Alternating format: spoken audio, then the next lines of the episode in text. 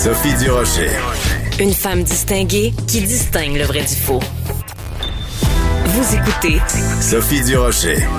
C'était le premier tour des législatives en France en fin de semaine. On va évidemment parler de tout ça avec Rachel Binas, qui est collaboratrice ici à Cube Radio et que vous pouvez lire également dans différentes publications en France, dont euh, Marianne. Vous pouvez l'entendre aussi euh, à la radio et à la télé euh, en France. Mais nous, on est super contente de l'avoir avec nous ici à Cube Radio. Rachel, bonjour. Bonjour. On va euh, parler de plein de sujets intéressants et euh, on commence avec ces législatives, euh, des résultats quand même assez ben, plus que décevants pour celui qu'on connaît bien au Québec, Éric Zemmour. C'est un peu la débandade. C'est la douche froide. Il n'a pas réussi à se qualifier puisque vous savez que les législatives ont lieu en deux tours. C'était dimanche euh, dernier, hier, et ce sera dimanche prochain. Il faut donc pour ça être qualifié euh, à la suite du premier tour. Eh bien, lui, à Saint-Tropez, puisqu'il a été parachuté, il s'est parachuté à Saint-Tropez, euh, il n'avait pas d'ancrage territorial particulier, il n'a pas réussi à se, à se qualifier, ni d'ailleurs aucun de ses candidats partout en France, si bien que certains se demandent si ce n'est pas la mort de euh, son parti politique et aussi la fin de son aventure euh, euh, qu'il avait entamée en automne dernier. Alors, ce qui est quand même surprenant, c'est que euh, il y a quelques semaines seulement, on n'entendait parler que de lui. Euh, C'était Zemmour ci, Zemmour a dit ça, Zemmour est allé à tel endroit, Zemmour a confronté quelqu'un. Et là, ça fait poète, poète, poète, excusez-moi l'expression. Comment vous expliquez ça, Rachel, que entre euh, les présidentielles et les législatives, que ça, comme on dit au Québec, il y a une expression, on dit la balloune s'est dégonflée, son, son ballon euh, peut-être gonflé d'hélium, c'est complètement dégonflé. On explique ça comment? Ben oui, oui, c'est peut-être tout simplement que de l'air. Euh, en effet, les médias ont largement participé à sa campagne en automne dernier. Euh, il était difficile euh, d'ouvrir un journal. Enfin, vous ne pouviez pas échapper à, euh, à sa campagne, avant même d'ailleurs qu'il se déclare candidat. Hein. C'est vrai. d'infos continue en parler euh, continuellement, des pronostics sur la date, quand est, quand est-ce qu'il va s'annoncer ou pas. en effet, et, et finalement, ben, si ces idées en effet de, persistent hein, et demeurent au sein de la société, eh bien, il n'a pas réussi à cristalliser autour de lui un un enthousiasme particulier. Et puis il y a eu plusieurs sorties aussi qui lui ont coûté cher. Hein. Alors euh, des sorties passées qu'on lui a ressorties, son rapport aux femmes, euh, son Mhm. rapport à l'histoire, aux juifs et puis aux handicapés. Euh, tout ça euh, a fragilisé son image et finalement, ben les Français n'ont pas souhaité lui donner une chance de poursuivre, en tout cas pour la présidentielle et pour les législatives, son, son aventure. Ça ne veut pas dire que le parti est mort pour autant, mais il en a pris un sérieux coup et on se demande comment ils vont réussir à rebondir. Voilà. Et peut-être pour lui éventuellement un retour dans les médias parce qu'il avait évidemment euh, quitté euh, ou été forcé de quitter dans un cas euh, à CNews. Il avait été obligé donc euh, de, de, de quitter puisqu'on pressentait qu'il allait être, euh, il allait être candidat. Donc euh, une fin un peu poète-poète pour Éric Zemmour. Euh, Marine Le Pen, ça s'est passé comment? Alors Marine Le Pen, plutôt bien, hein. Plutôt bien. Elle arrive en troisième position avec, euh, à l'échelle nationale, 18,7% des voix. Elle est plutôt satisfaite et elle était à deux doigts de l'emporter, puisqu'elle-même était candidate à Hénin-Beaumont, dans son fief, dès le premier tour. Ce qui lui a manqué, c'est un nombre de suffrages euh, euh, suffisant, en fait, de voix exprimées, parce que si vous voulez, le taux d'abstention, l'abstention étant euh, la, la, le premier parti de, de France aujourd'hui, l'abstention étant euh, record, hein, depuis la cinquième, on n'avait jamais vu ça, eh bien il lui a manqué, euh, il a manqué une participation pour que sa victoire puisse être euh, euh, puisse être vraiment triomphante et pour l'emporter dès le premier tour. Donc elle va arriver au second tour avec euh, néanmoins une assise assez forte, puisque si je me trompe pas, sur son territoire, elle fait près de 53%. Ouch. Donc euh, c'est élevé, c'est extrêmement élevé. Et euh, en effet, contrairement ben, euh, aux précédentes élections, son parti devrait bénéficier d'un groupe à l'Assemblée nationale. C'est-à-dire, il y a fort à Paris qu'il y ait plusieurs dizaines de députés Rassemblement national euh, à l'Assemblée. Oui. Alors c'est euh, euh, assez particulier parce que bon, votre votre système électoral est tellement différent d'une autre, donc c'est vraiment euh, complètement différent. Donc dans un premier temps, on choisit qui va être le président. Et ensuite, plus tard, on décide qui va être, qui vont être les députés. C'est exactement l'inverse de chez nous. on vote, il y a une seule élection et euh, celui qui a le parti qui a le plus de, de, de qui a fait élire le plus de députés, ben euh, c'est c'est euh, le chef de ce parti-là ou la chef qui se retrouve à être premier ministre de la province ou premier ministre du pays. Donc on a de la difficulté à comprendre pourquoi vous vous faites les choses à l'inverse de chez nous. Mais tout ça, hein. enfin c'est nouveau, c'est assez récent. Oui oui, c'est assez récent puisque ben, avant on élisait d'abord les députés et ensuite un chef de l'État et puis il y a eu une réforme et depuis eh bien on élit d'abord le président et ensuite les Français ont tendance jusque-là à accorder au président la majorité. Or là rien n'est gagné. Le parti d'Emmanuel Macron euh, n'a pas brillé. Loin de là, il est au coude à coude avec on va dire le bloc de gauche qui s'appelle NUP ou NUPES, qui est euh, voilà qui fait quasiment le même score que euh, la majorité présidentielle. Oui, ça va être euh, très intéressant à suivre. Donc, et en plus, une différence avec nous, c'est cette histoire de premier tour, deuxième tour. Donc, en fait, la réponse définitive, ça va être euh, dimanche prochain. Donc, euh, à voir et à suivre, comme on dit. Bon, parmi, bon, ben justement, ce rassemblement NUP dont vous venez de parler, il y a évidemment Jean-Luc Mélenchon. On va pas parler nécessairement de Jean-Luc Mélenchon dans les législatives, mais plutôt d'une déclaration qu'il a faite il y a quelques jours. Il a dit la police tue parce qu'il y a eu donc euh, une une confrontation entre euh, bon enfin je vous laisse expliquer pourquoi Jean-Luc Mélenchon a dit cette phrase que moi je trouve absolument dangereuse et terrifiante. La police tue. Qu'est-ce qui s'est passé?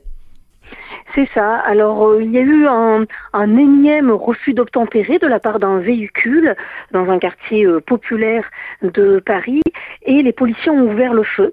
Euh, il y avait plusieurs personnes à bord. Si le chauffeur n'est pas mort, l'une des passagères, si, elle a perdu la vie.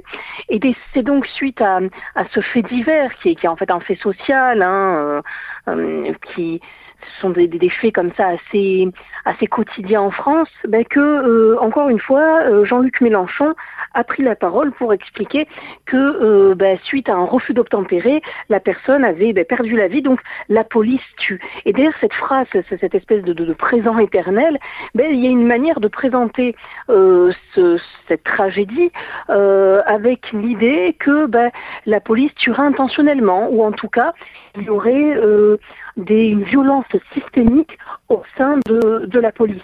C'est assez particulier hein, de sa part parce que Mélenchon se rêve pas seulement président de la République, puisque maintenant c'est Emmanuel Macron, mais Premier ministre, euh, dans le cadre par exemple d'un gouvernement de cohabitation.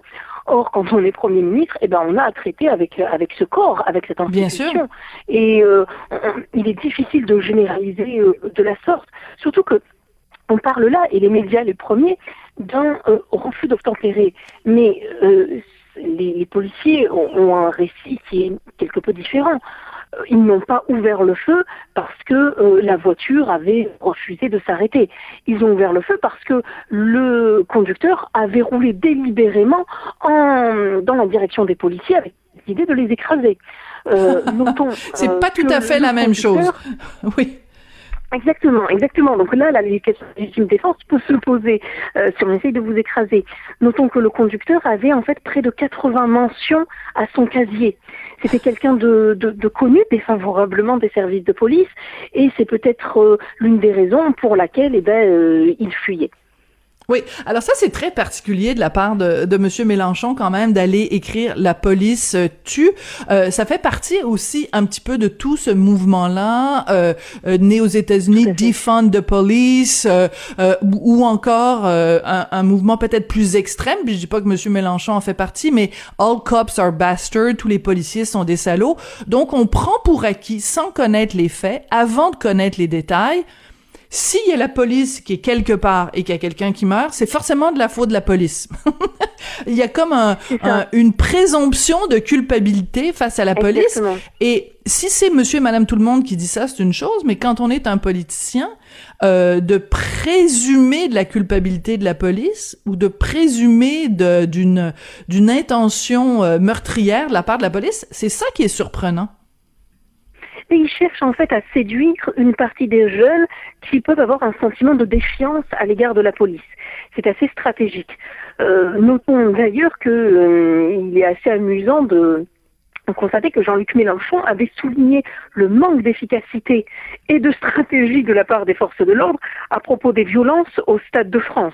Oui, s'est parlé. D'une finale de, de, football. Donc, si vous voulez, la police, elle est mal aimée certains, sauf quand ils en ont besoin. Voilà, c'est très bien résumé. Coup, elle revient en odeur de sainteté.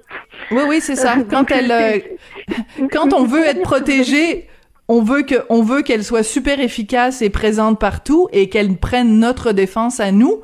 Mais quand euh, ben, enfin quand ça les arrange politiquement tout d'un coup euh, ils critiquent le travail de, de la police. On en fait soit trop soit pas assez euh, dépendant de quel côté on se trouve. Écoutez il nous reste quelques instants. Je veux absolument qu'on parle de cette jeune femme qui s'appelle Mila qui avait été la cible il y a quelques années de ça vraiment d'une campagne de haine d'intimidation de menaces de mort à cause de tweets qu'elle avait fait euh, concernant la religion musulmane. Elle est lesbienne, Mila. Euh, elle avait 16 euh, ans au moment des faits. Et là, elle a été placée sous protection policière, etc. Donc, ça fait deux ans qu'elle vit vraiment dans la crainte d'atteinte à sa sécurité. Et là, en fin de semaine, je l'ai, parce que je la suis sur les médias sociaux, elle a fait toute une série de gazouillis pour dire qu'elle avait participé à un défilé de la fierté gay et qu'elle a été euh, vraiment harcelée sexuellement avec sa, sa copine. Euh, Qu'est-ce qui s'est passé ensuite? Elle décrit en effet une agression, c'est à Lyon, euh, et en quittant justement le, le défilé, euh, elle explique que elle et son amie euh, ont dû faire face à euh, des jeunes qui les ont agressés hein, sexuellement en susurrant euh, des mots à l'oreille, en touchant les parties intimes. Euh, euh, elle a essayé voilà d'intervenir sans forcément un grand soutien euh, autour d'elle. Et donc elle, elle, a dénoncé ça. Elle a dénoncé cette, euh, cet harcèlement euh, et puis ces agressions sexuelles. Ceci étant dit ce n'est pas propre à ce défilé là ce qu'on appelle en France la, la gay pride puisque vous savez que les anglicismes sont rois au pays de Molière. Oui. c'est un comportement que l'on retrouve euh, régulièrement depuis un certain nombre d'années lors de toute festivité, de tout rassemblement, tout gros rassemblement. On nous retrouve à la fête de la musique, au Nouvel An. Euh, ça peut être des agressions à Cologne. sexuelles. On se rappellera de Cologne. Peut, exactement. Exactement.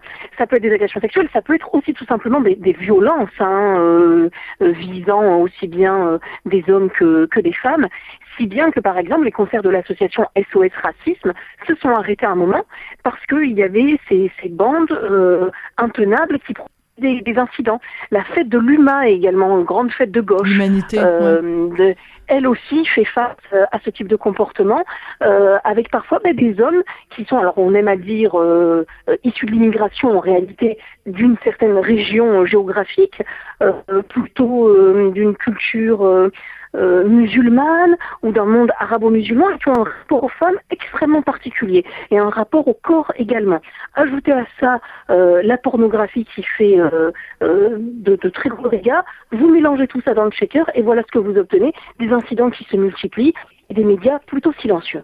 Oui. Alors, ce qu'il faut euh, noter, et c'est vous qui me le faisiez euh, remarquer, Rachel, c'est que donc elle a fait euh, ces commentaires-là sur les médias sociaux en fin de semaine, la jeune Mila, et euh, bon, ben ça a évidemment provoqué toutes sortes de réactions. Et ensuite, elle a effacer ces gazouillis. Euh, on imagine que c'est aussi pour se, se protéger parce que déjà que ça fait deux ans qu'elle vit avec des menaces de toutes sortes, euh, vu qu'elle nommait ses agresseurs en disant euh, spécifiquement de quelle région géographique ils étaient originaires, on imagine que ça lui a pas attiré beaucoup d'amis. Rachel, on va se quitter là-dessus.